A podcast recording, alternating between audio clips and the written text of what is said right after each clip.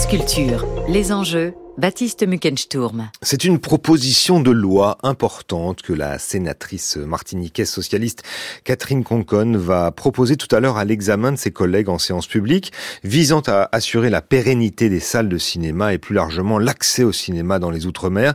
Elle prévoit, en un article unique, la création d'un régime spécifique pour les exploitants de salles en Guadeloupe, en Martinique, en Guyane, à La Réunion et à Mayotte. L'idée est de fixer à 35% le taux de location, c'est-à-dire la part de leurs recettes qu'ils reverseront ou qu'ils reversent aux distributeurs. Alors pour bien comprendre les spécificités du cinéma d'outre-mer et ses difficultés actuelles, nous prenons la direction de la Guadeloupe où se trouve Guillaume Robillard. Bonjour. Bonjour. Merci d'être avec nous euh, à cette heure très tardive aux Antilles. Vous êtes euh, docteur en études cinématographiques euh, de la Sorbonne, chercheur associé à Paris 1 et à l'Université des Antilles, réalisateur de films et auteur du livre Conquête du temps et de l'espace, le cinéma antillais, sorti au mois de janvier aux éditions Janinck. Guillaume Robillard, peut-être pour commencer, est-ce que vous pouvez nous expliquer ce que c'est que ce taux de location? Alors le taux de location s'exprime en pourcentage. Alors par exemple, si on prend un taux de location à 50%, ça veut dire que l'exploitant doit reverser 50% du total de ses recettes au distributeur, qui ensuite, lui, va reverser aux différentes personnes concernées, une agence qui a fait la promotion du film s'il en a engagé une, les ayants droit, etc. D'accord. Donc aujourd'hui, euh, ce taux euh, est en tout cas euh, à, à 35%. Est-ce qu'il est d'ordinaire fixé par la loi? Alors, de fait, dans le système français, le, taux de, location est encadré. Il est entre 25% et 50%. Il est encadré par le CNC, le fameux Centre national du cinéma et de l'image animée, par l'article L213-11 donc du code du CNC. Oui, et alors ce qu'il faut dire, c'est que le, ce que disent les exploitants de salles, et notamment le, le hein, le syndicat des exploitants de, salles euh, outre-mer, c'est que les conditions d'exploitation aux Antilles, en particulier, mais plus largement euh, dans les outre-mer, sont plus difficiles que dans l'Hexagone, et donc qui justifient un traitement de, de faveur. C'est cela? Oui, absolument. Alors, il demande le, eh bien, le plafonnement donc, de ce taux de location à 35%. Euh, comme vous l'avez dit, pour les exploitants donc, des territoires d'outre-mer. Mhm. Euh, le SECOM, vous l'avez précisé, hein, euh, concerne autant la Guadeloupe que la Martinique, la Guyane, la Réunion, Mayotte, concerne en fait tous les dromes et représente 80% des entrées au total, donc sauf un, groupe qui s'appelle le groupe ETEV à, l'île de la Réunion. Et donc il, il, travaille à défendre les intérêts de, des exploitants de ces différents territoires d'outre-mer. Alors ils avancent plusieurs, plusieurs arguments.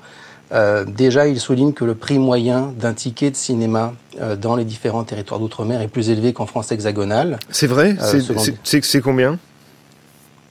Alors, selon des chiffres qui sont rapportés par un article du site Box Office Pro, le prix moyen en Outre-mer serait de 8,31 euros contre 7,04 euros du côté de la France hexagonale, chiffre du CNC. Mhm. Et donc, si on applique 35% de taux de location au prix moyen d'un ticket de cinéma, eh bien, on arrive à peu près euh, eh bien, au même, euh, au même euh, taux, au même prix, pour ainsi dire, par ticket de cinéma du côté de l'outre-mer que du côté de la France hexagonale. On est aux alentours de 2,70 euros par ticket de cinéma, ce qui veut dire qu'il y aurait, si les chiffres sont effectivement eh bien, tout à fait confirmés, eh bien, une égalité en appliquant 35% plafonné en outre-mer au lieu donc des 46%, 50% qui s'appliquent du côté de la France hexagonale. Mhm. Qu'est-ce que vous en pensez justement euh, vous-même, vous qui connaissez bien le dossier, entre de, de, de, ce, de ce différent qu'il y a entre, euh, disons, euh, les, les, les, les, exploitants des Outre-mer et, disons, les distributeurs français, pour faire court? Alors, le, euh, disons que les arguments qui sont avancés par les exploitants euh, outre-mer sont, euh, sont très précis. ils invoquent eh bien, des coûts très particuliers propres à ces différents territoires.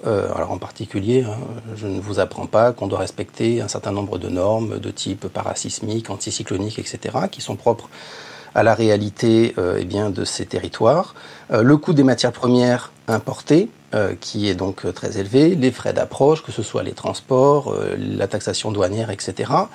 Ils invoquent également des frais de sécurité importants. Hein. Il est vrai que dans un certain nombre de cinémas dans ces espaces outre-mer, il y a très souvent eh bien, un corps de sécurité, des vigiles, etc. Ça, c'est du côté de coûts qui sont propres à ces territoires du fait de leur spécificité. Mmh. Il faut aussi invoquer le pouvoir d'achat de la population, qui n'est pas le même. alors, à titre indicatif, hein, je rappelle que l'INSEE nous, nous rappelle qu'il y a euh, pour la Guadeloupe 34% de la population en dessous du seuil de pauvreté, 33% pour la Martinique, 53% pour la Guyane, 77% pour Mayotte, etc.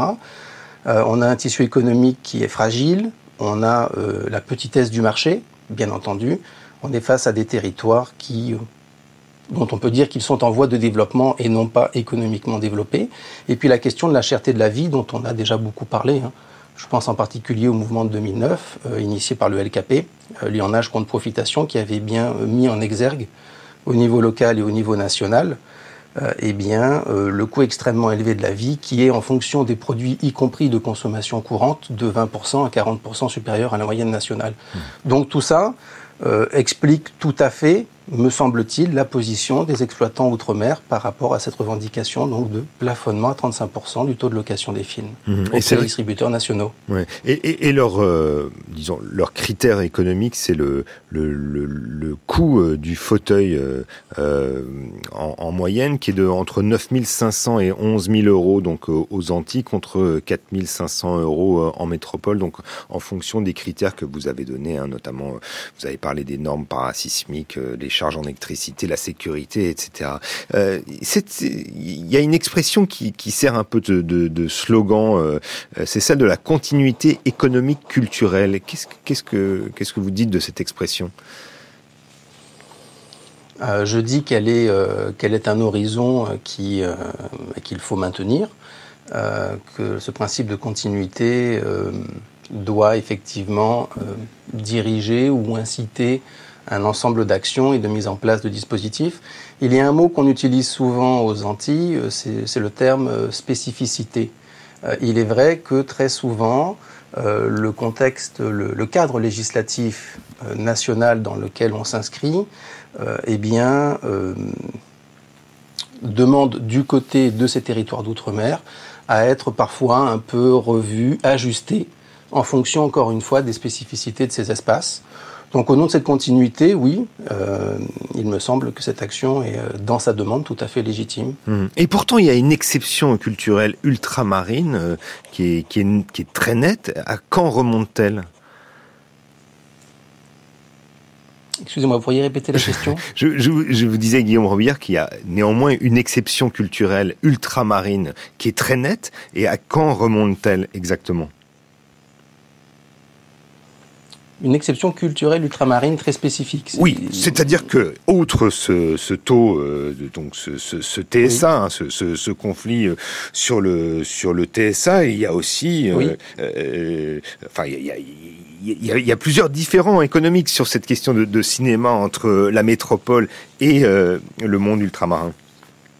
Oui, tout à fait. Alors déjà, il y a, vous l'avez souligné, cette, cette question donc de, de, la TSA, la fameuse taxe spéciale additionnelle. Mhm qui est, comme euh, vous le savez, euh, eh bien, la taxe qui est prélevée sur chaque ticket de cinéma en France. Euh, le taux national est de 10,70% donc sur le prix de chaque ticket. Et la TSA, pendant très longtemps, de 1963 à 2016, n'a pas été appliquée dans les territoires d'outre-mer. Ce qui effectivement a impliqué pendant longtemps une relation un peu complexe, me semble-t-il, entre ces territoires et, et, le Centre national du cinéma et de l'image animée, le CNC.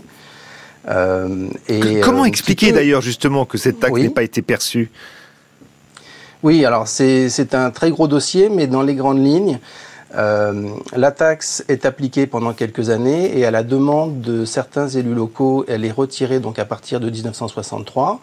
On peut en revenir à la question du pouvoir d'achat de la population. Euh, je rappelle que ce sont des territoires qui deviennent des départements d'outre-mer par la loi dite d'assimilation administrative qui est également nommée loi de départementalisation en 1946, qui est appliquée en 1948. Donc on peut se douter euh, eh bien, que du fait du passé euh, de colonie en tant que statut de ces territoires, il y a beaucoup de, eh bien, de, de retard à rattraper en termes de développement. Donc en 63, la TSA euh, est retirée.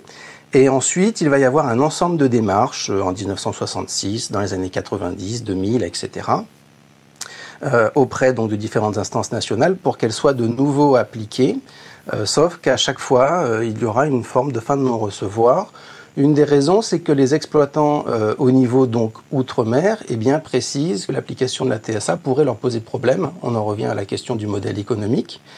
Euh, et donc, il y a ce, ce, blocage et ces différentes demandes, ce, dialogue un petit peu difficile eh bien, entre d'un côté les, les professionnels du cinéma et du visuel outre-mer, qui pour une partie d'entre eux euh, tenaient absolument à ce que la TSA soit appliquée de nouveau, et euh, donc euh, les différentes instances nationales au mmh. niveau législatif. Mmh. Mais il faut dire que cette TSA, hein, cette taxe spéciale additionnelle, de, dont, dont, le taux est différent entre donc la métropole et, et euh, les Outre-mer. Euh, il faut dire aussi qu'elle contribue au développement du cinéma euh, en Martinique, en Guadeloupe, à La Réunion, à Mayotte, pour ne citer que, et que précisément, en étant peu développée ou quasiment pas relevée, elle, elle a, elle a d'une certaine manière ostracisé aussi, le, on pourrait dire ça, le cinéma ultramarin?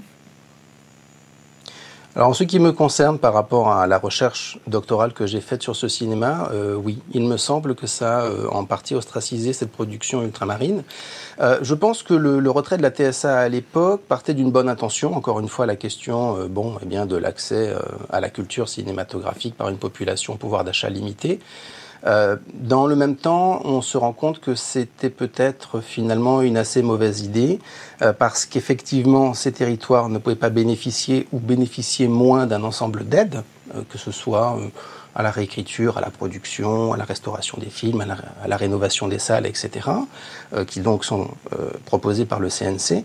Et puis, en particulier, un point qui me semble très important, c'est que comme la TSA n'était pas appliquée, le CNC n'était pas tenu de vérifier la billetterie euh, des territoires d'outre-mer, en toute logique, ce qui fait que pendant plusieurs décennies, euh, eh bien, on a eu une absence de chiffrage officiel du public ultramarin, et en particulier eh bien, euh, par rapport aux films de cette production cinématographique ultramarine, hein, que ce soit le cinéma antillais, les films réunionnais, etc. ce qui fait qu'on a été face à un public fantomatique, pour ainsi dire, flottant pendant des décennies, et finalement, il m'apparaît que ça a été un, peut-être un frein de développement euh, de cette production.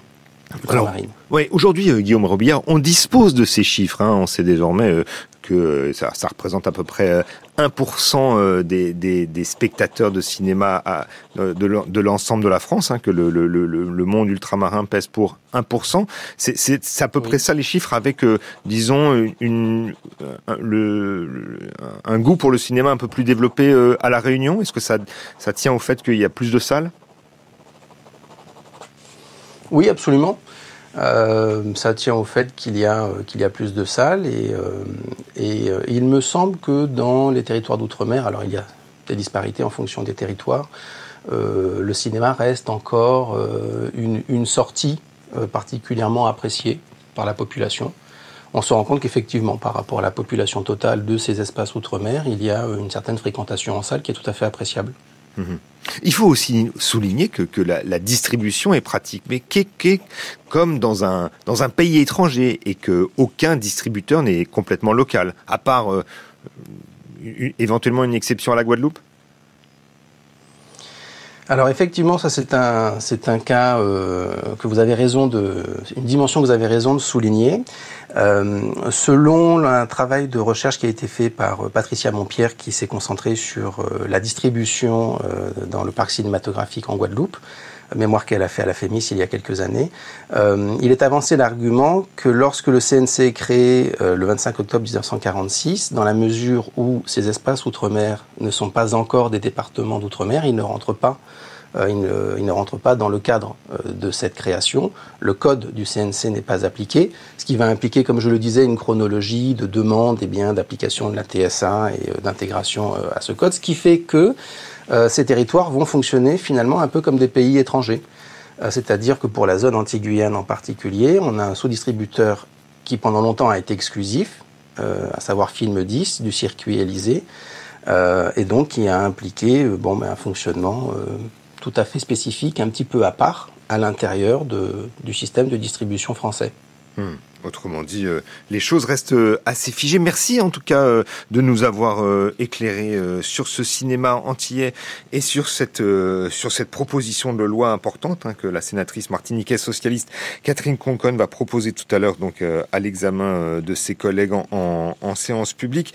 je rappelle Guillaume Robillard que vous êtes eh bien docteur en études cinématographiques de la Sorbonne, chercheur associé à Paris à l'université des Antilles, réalisateur de, de films et auteur du livre Conquête du temps et de l'espace, le cinéma entier, sorti au mois de janvier aux éditions Janinck.